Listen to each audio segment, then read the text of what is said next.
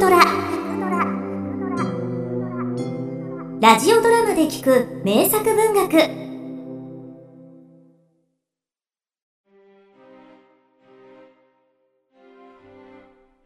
その子供にだけ見える幽霊は今あなたの真後ろにいます。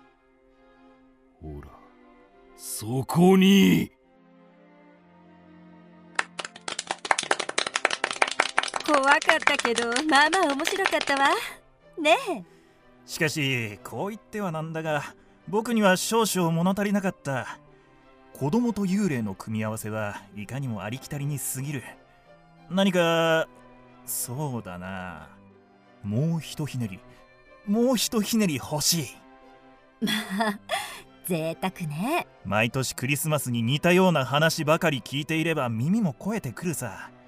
最近は同行異曲の焼き直しも増えてきた気がする。うん。なるほど。もうひとひねり。ネジを回すようなひねりが欲しいというわけだ。まあそうだな。例えば幽霊の見える子供が一人でなく二人だったらどうだろう？それはひとひねりどころかもう二ひねりじゃなくって？そんなよくできた怪談話なんておいそれとはないでしょう。ねえダグラス。いやなくもない。子供が二人ならおあつらえ向きの話がある。ほう。じゃあ今からそいつを聞かせてくれよダグラス。長い話になるぞ。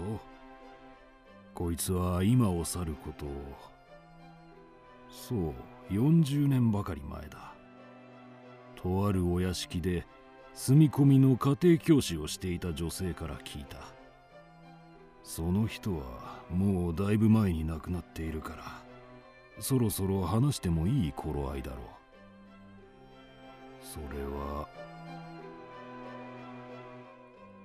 ヘンリー・ジェイムズ作「ネジの回転」前編。雇用条件は以上です。それはまあ随分と好条件ですのね。私のような駆け出しの家庭教師にとってはありがたいお話です。それがそうとも言い切れないのですよ。面倒なことがいろいろとありまして。まあいずれわかることですからあらかじめ申し上げておきます。あなたの前任者は少し前に亡くなっております。あなたと同じように若くておきれいな方で老いや姪も懐いていたのですが。まあそのような。辞めると申されるなら今のうちですが。いえこのようなお給金の良いお話が他にあるとも思えませんので。よかった断られたらどうしようかと思っていました。少々問題のある子供たち。インドで亡くなった弟夫婦の忘れがたみなのですが助かります。一つお聞きしてもよろしいでしょうか？どうぞ。なぜ私なのでしょうか？その他にも優秀な家庭教師は大勢おられるでしょうにそれは実に簡単な理由だ。あなたがおきれいだからですよ。まあお上手ですこと。いえいえ言葉を変えればあなたが子供たちに好かれそうだからですよ。二人は特に兄の方は誰にでも心を開くというタイプではないのです。私のその亡くなられた前任者という方はその懐かれていたとおっしゃいましたわね。はい。私などよりよほど。いや正直に申します。私は二人に嫌われています。拒否されていると言ってもいい。だから兄弟の暮らす館には足が遠のいています。前任者に死なれて途方に暮れていたところにあなたが現れたというわけでしてな。二人をよろしくお願いしますよ先生。わかりました。今になって思うと私はあの妙に調子のいい男に担がれていたのではないかと思う。四十にもなろうかというのに妙に若作りな色男だった。特に悪い印象はなかったがいくつもの隠し事。私にとって不利な条件を巧妙に隠している気がした。これは大変な仕事を押し付けられたのではないだろうかと。しかしそんな私の心配もブライの館に着くまでのことであった。新しい先生だ。いらっしゃい。兄弟の妹フローラ。一体この世にこんな絵の中から抜け出たような天使がいるものだろうか。フローラです。先生よろしくお願いします。新しいことをいっぱい教えてください。よろしくフローラようこそブライの館へお待ちしておりました。御前様からこの屋敷を任されているグロースです。はじめましてグロースさん。若輩ですがよろしくお願いいたします。ああなるほど。私の顔に何かついております？御前様があなたをお選びになった理由が分かりましたジェセル先生によく似ておられる。ジェセル先生というのは私の前任者ですね。お亡くなりになられたとか。しここではそのことは。フローラお嬢様は先生が亡くなられたことを知らないのです。これは粗相を。いえいいのです。あなたとはうまくやっていけそうです。ジェセル先生と同じように私もです。わからないことだらけですが何卒ご指導ご鞭達くださいグロスさんねえ先生。お屋敷を見に行こう。私が案内してあげる。そうありがとう。驚きました。まるで羽のない天使ですね。そうでしょう。ですがマイルズ坊ちゃんを見たらもっと驚かれますよそれはもう理髪で活発で火の打ちどころのない。フローラ様の兄君ですね。どこにいらっしゃいます？明日汽車で戻ってまいります。寄宿学校に入っておられたのですがそこを奉公になって。奉公？何かあったのですか？わかりません。軽々しく詮索すべきでもありません。けれど何かの間違いに決まっています。マイルズ様を一目見ればあなたもそう思うことでしょう。グロースさんの言われたことは嘘ではありませんでした。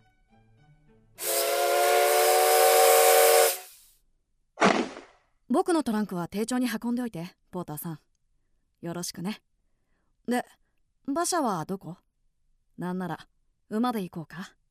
僕は構わないよ私は一目で見入られました。それは小さいながら完璧な一人の紳士だったからです。この子がどうして寄宿学校を奉公になったりしたのでしょうか。いくら考えても私には分かりませんでした。では行こうかグロース。おやこちらは？はじめましてマイルズ様。あああなたが新しい先生。はじめまして。よろしくお願いします。僕がブライの館の主マイルズです。時まさに英国の田園地方で最も美しい6月のことでした。私はこんな素晴らしい兄弟と一緒に過ごせる新生活に心からワクワクいたしました。それにしてもブライの館には何から何まで揃っていました。たった2人の生徒のために立派な教室まであったのです。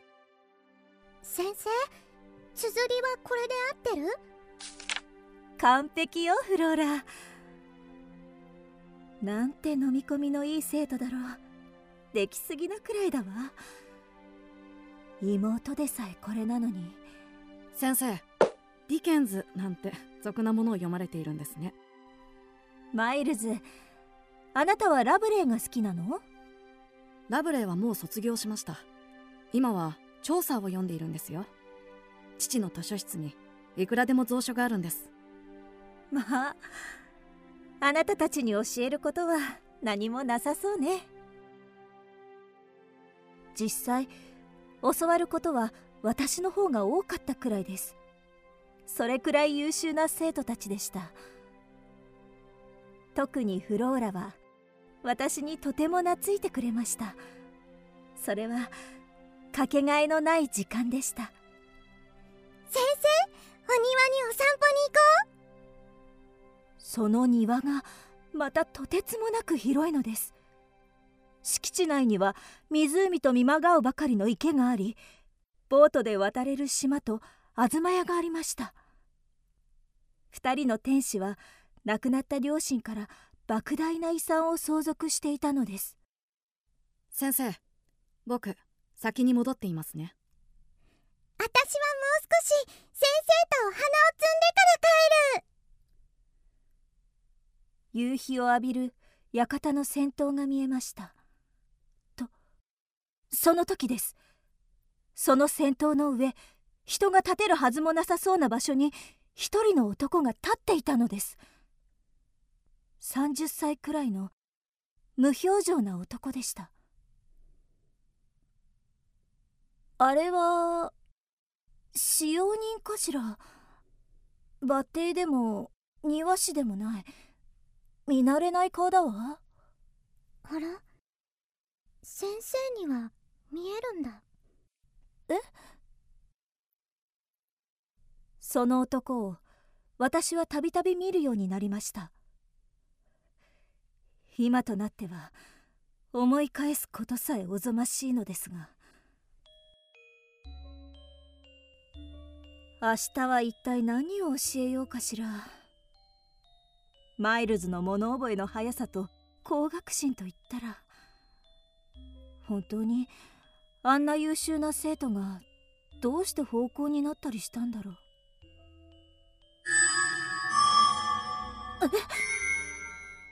あの男。そこは窓の外です。絶対に人が立てる場所ではありません。またある時には。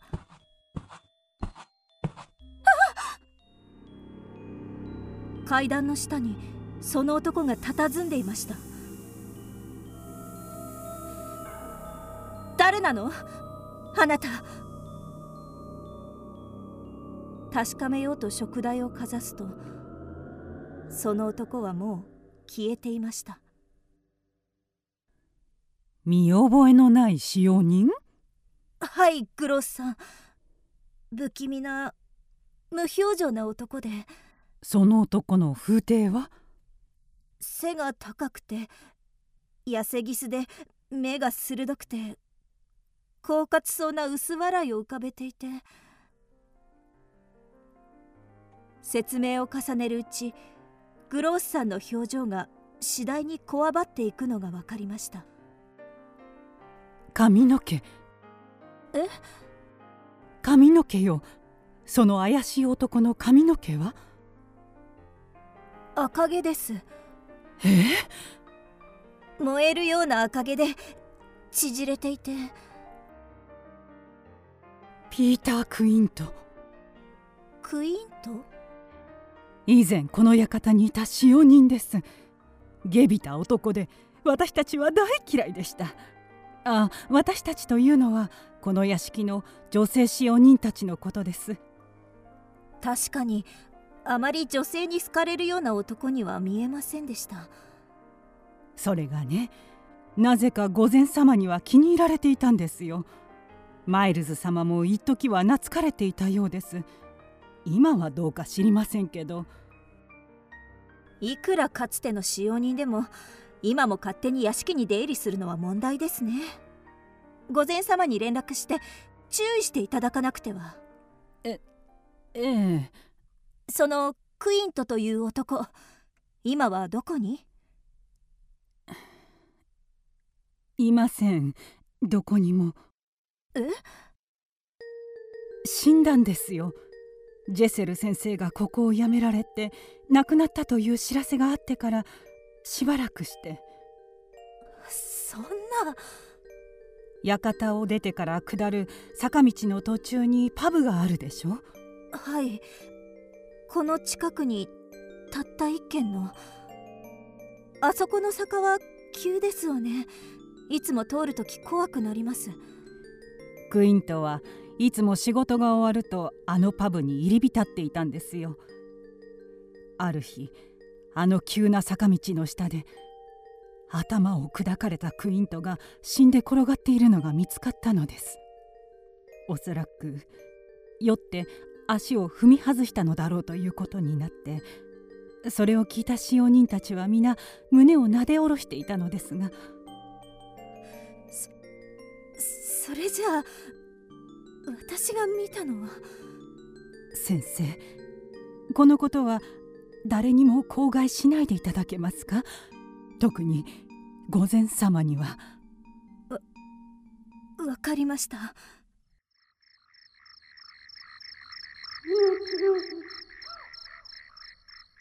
あんなに鮮明な幽霊がいるものだろうか。あれは確かに生きている人間だった。もう怖くて窓の外も見られはしない。え？庭に誰かいる。まさか。マイルズ！マイルズ！ああ先生マイルズこんな時間に。私のガウンよ。羽織って。風邪をひくわ。僕そんなにひ弱に見えますか？でもあなたはまだ10歳で。先生フローラが言ってました。先生にもあいつが見えたそうですね。マイルズ。僕戻ってきたんですよ。あいつ死んだのに。まだ証拠にもなく悪さをする気みたいだからわざと学校で問題を起こして。戻ってきた？ええ。守らないと。僕が。守るって何を？決まってるじゃないですか。ハンプティダンプティ塀の上。ハンプティダンプティ落っこちたハンプティダンプティ塀の上。ハンプティダンプティ落っこちた。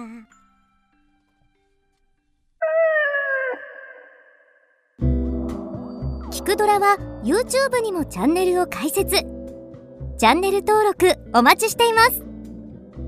そして Twitter で独り言をつぶやいています。詳しくは公式サイトからどうぞ。